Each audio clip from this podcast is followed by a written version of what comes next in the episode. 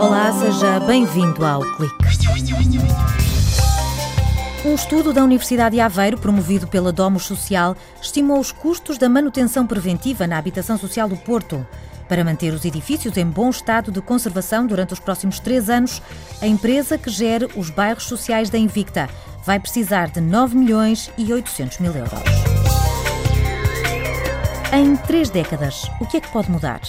Nas notas sobre o ensino superior, Miguel Conceição, chefe de gabinete do reitor da Universidade de Aveiro, reflete sobre o valor de um diploma numa economia global e num mundo que não para.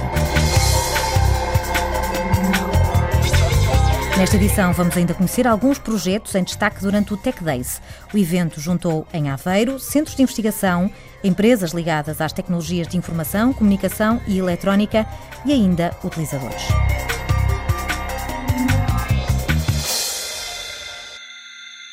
Prevenir é melhor do que tratar, dizem médicos, mecânicos e também engenheiros civis. Nos bairros sociais do Porto vivem cerca de 30 mil pessoas. São 13 mil fogos, 550 edifícios, a maioria construída há mais de meio século. Com o apoio de fundos comunitários, a autarquia deu prioridade à reabilitação e à eficiência energética.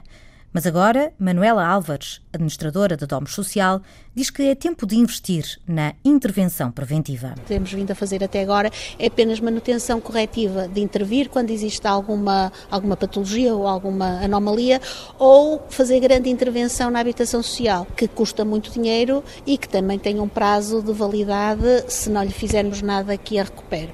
Então surgiu a, a, vontade de mudar esse paradigma e de começar a apostar na manutenção preventiva, de modo a fazer com que a vida útil do edifício também eh, aumente. A pedido da empresa responsável pela gestão e manutenção do parque habitacional da cidade, o Departamento de Engenharia Civil da Universidade de Aveiro estimou os custos da manutenção preventiva dos bairros sociais durante os próximos três anos e concluiu que será necessário um investimento de 9 milhões e 800 mil euros.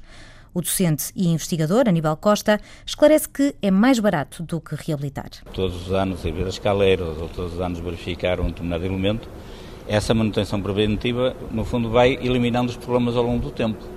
Se nós não fizermos essa manutenção, vamos reagir, seja, vamos reagir ao aparecimento do problema. E normalmente isso acarreta um grau de gradação muito mais elevado e uma intervenção muito mais cara. Para calcular este investimento foi preciso definir uma amostra. Era impossível nós estudarmos os edifícios todos Portanto, se fez foi fazer uma amostra representativa dos diversos bairros e estudámos uma amostra, mesmo assim foram cerca de 120. E, portanto, foram esses 113, era 20% dos edifícios totais que foram estudados. Fernanda Rodrigues, investigadora no Departamento de Engenharia Civil, acrescenta que os engenheiros olharam para a envolvente do edifício, para o interior, espaços comuns, materiais e sistemas construtivos.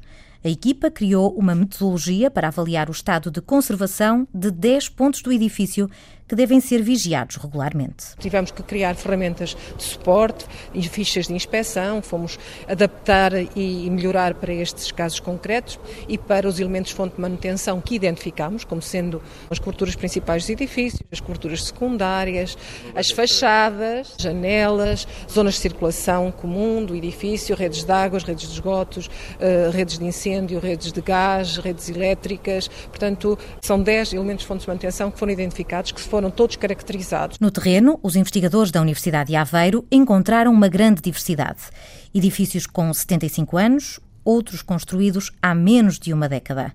Identificaram anomalias, deficiências, avaliaram as condições de habitabilidade e depois foram ao mercado saber o preço de cada intervenção para traçar cenários de investimento a curto e longo prazo. Com este estudo, a Domus Social ficou com uma radiografia dos bairros mas para já não há nem data nem dinheiro para estes planos avançarem. Manuela Álvares admite que é preciso fazer opções. Como só temos agora dois ou três meses, começamos por fazer aquilo que é o mais fácil, que é fazer a manutenção preventiva das coberturas daqueles edifícios que não estavam tão mal assim. Agora, eh, para o ano, vamos ver quanto é que nos conseguem alocar e, em função disso, definir as prioridades. Aníbal Costa, docente e investigador no Departamento de Engenharia Civil, reforça o interesse da Universidade de Aveiro em trabalhos onde o conhecimento se aplica à realidade e aponta este caso como um bom exemplo. Foi um trabalho desenvolvido em cinco fases e cada vez que se entregava esse trabalho, o trabalho era discutido e tínhamos uma intervenção muito ativa do dono de obra. Isso é que eu acho que é fundamental realçar neste tipo de trabalhos. De fora do estudo ficaram os bairros em elevado estado de degradação e que precisam de obras urgentes. As conclusões do trabalho foram apresentadas no Porto e publicadas em livro. Preparado para uma volta ao mundo e para uma viagem no tempo? É essa reflexão que nos propõe hoje Miguel Conceição, chefe de gabinete do reitor da Universidade de Aveiro, nas suas notas sobre o ensino superior. A geração nascida na mudança de século está quase em idade universitária e fará 30 anos daqui a outro tanto tempo. 2000, 2015, 2030. Três mundos diferentes. Em 2000, a população mundial superava já os 6 mil milhões. A China, que não tinha ainda aderido à Organização Mundial do Comércio, era o país mais populoso. Os Estados Unidos da América, a maior economia. As Torres Gêmeas faziam parte da paisagem de Nova York. O produto interno bruto de Portugal, a preços constantes, tinha crescido mais de 3%. A guerra no Kosovo acabara, a Wikipédia não existia. 2015 um mundo que ganhou mil milhões de pessoas, que se deslocam muito mais, em virtude de menores barreiras e melhores transportes, para conhecer, para estudar, para trabalhar ou para fugir. Vidas que rotulamos, imigrantes com E ou com I, migrantes apenas, talentos, cérebros, mão de obra, refugiados, gerações perdidas ou ganhas. Estados Unidos da América Federação Russa, talvez ainda restos do Império, e Arábia Saudita recebem o maior número. Em pouco tempo, a Europa encheu-se de histórias e de imagens que lembram outros tempos e outras paragens, como os boat people vietnamitas de há décadas ou as longas marchas. Mas é agora e é aqui. Estes são alguns dos 16 milhões de refugiados que se estima existirem e que se encontram maioritariamente na Jordânia, na Palestina, no Paquistão, na Síria, no Irão e na Alemanha. As migrações são um tema familiar a este país que continua a encolher, mas que tem 2 milhões de portugueses a residir no estrangeiro, entre os quais 17% da população do Luxemburgo. A mudança não para. Em 2030, a população global estará bem acima de 8 mil milhões. 60% viverão em cidades, a Índia será então o país mais populoso e a China a maior economia. Muito mais pessoas terão formação superior. O valor de um diploma será outro. Os sistemas de ensino e do trabalho serão forçosamente diferentes. As pessoas continuarão a mover-se, transportando consigo o saber, promovendo novas cooperações, alterando equilíbrios que se davam por adquiridos. Em parte, este é o significado de uma economia globalizada e baseada no conhecimento os muros não deterão o mar que sobe. Foi o comentário de Miguel Conceição, chefe de gabinete do reitor da Universidade de Aveiro. Quem nunca perdeu as chaves do carro ou da casa que põe o dedo no ar? A pensar nestas situações, a Globaltronic desenvolveu um dispositivo que transforma o porta-chaves numa espécie de telemóvel. Basta fazer uma chamada e seguir o rastro do sinal sonoro é apenas um entre os muitos dispositivos apresentados durante a feira de tecnologia Tech Days. No stand da With Us, viram holofotes para a energia inteligente. Tiago Duarte explica que o produto desenvolvido por esta empresa já está ao dispor dos clientes da EDP comercial. Consiste em ter dispositivos espalhados pela casa que monitorizam a energia consumida e a produção dos painéis fotovoltaicos. Irá permitir às pessoas a poupança de energia o conhecimento, ter o conhecimento daquilo que consomem e, e, provavelmente até evitar-lhes aqueles consumos exacerbados extra que nós não nos uh, damos conta no nosso dia a dia. Mudamos de cenário, deixamos o sossego do lar e vamos ao futebol. João Camarate apresenta uma solução desenvolvida pela Wavecom.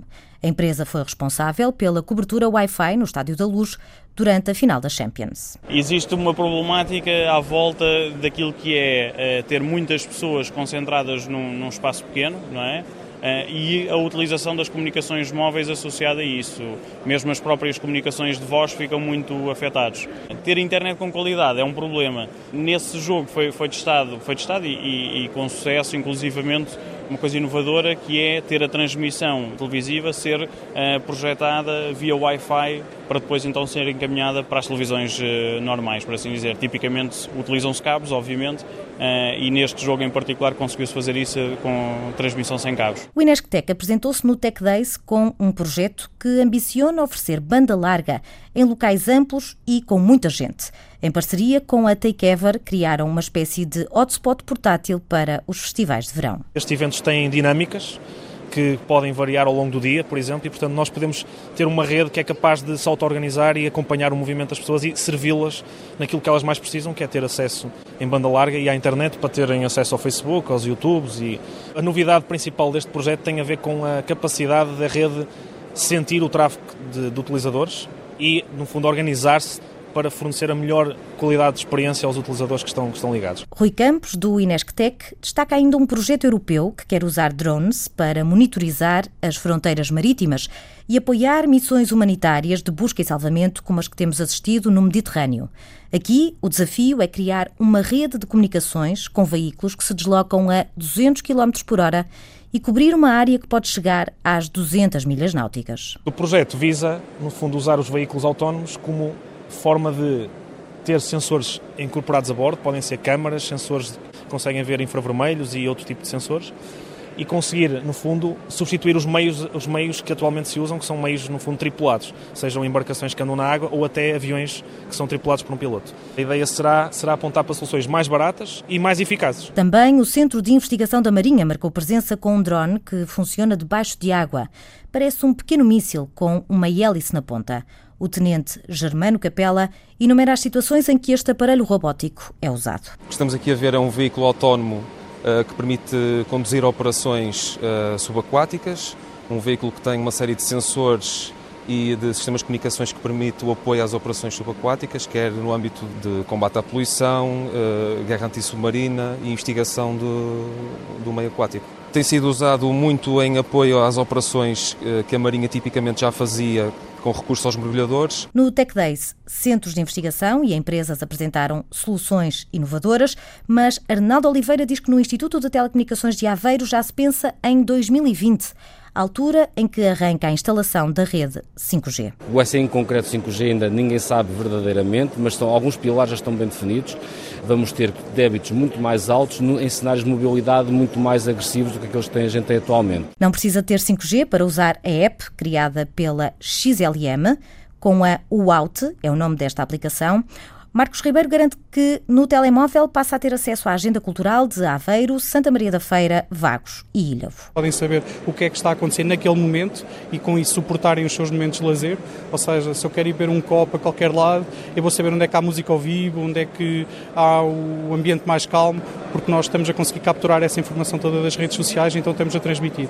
Com base nisso, as pessoas vão aos sítios, vão às localizações e nós conseguimos registar essa informação e depois disponibilizar ao município. Com a organização do Instituto de Telecomunicações, da Universidade de Aveiro, da Inovaria, do Polo de Competitividade TIS e da Câmara Municipal de Aveiro, o Tech Days promete regressar no próximo ano com o que de melhor se faz em Portugal ao nível das tecnologias de informação, comunicação e eletrónica. O clique regressa também no próximo sábado. Conto consigo.